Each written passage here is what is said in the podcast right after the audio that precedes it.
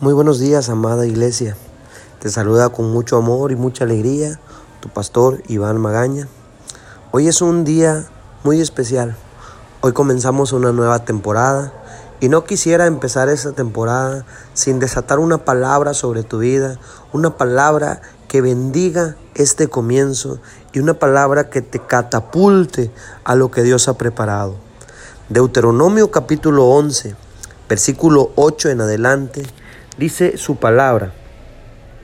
Por lo tanto, asegúrate de obedecer cada uno de los mandatos que te entrego hoy, a fin de que tengas fuerzas para tomar la tierra donde estás a punto de entrar.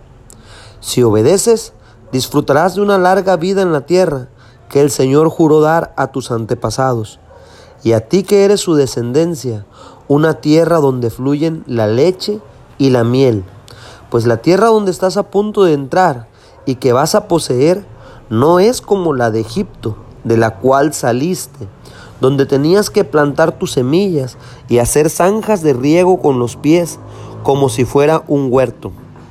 En cambio, la tierra que pronto tomarás para ti es una región de colinas y valles, con lluvias abundantes, una tierra que el Señor tu Dios cuida.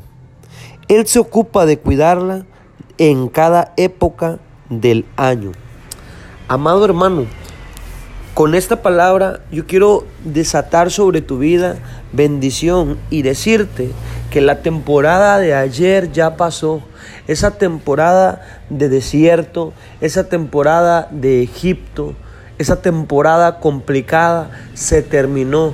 Hoy tenemos delante de nosotros una nueva temporada, una temporada en la que Dios nos lleva a poseer, una temporada en la que el Señor quiere mostrarte su favor, quiere mostrarte su misericordia. Pero como su palabra nos dice, es necesario que te des cuenta y es necesario que obedezcamos los, los principios y los preceptos que Él ha detallado delante de nosotros.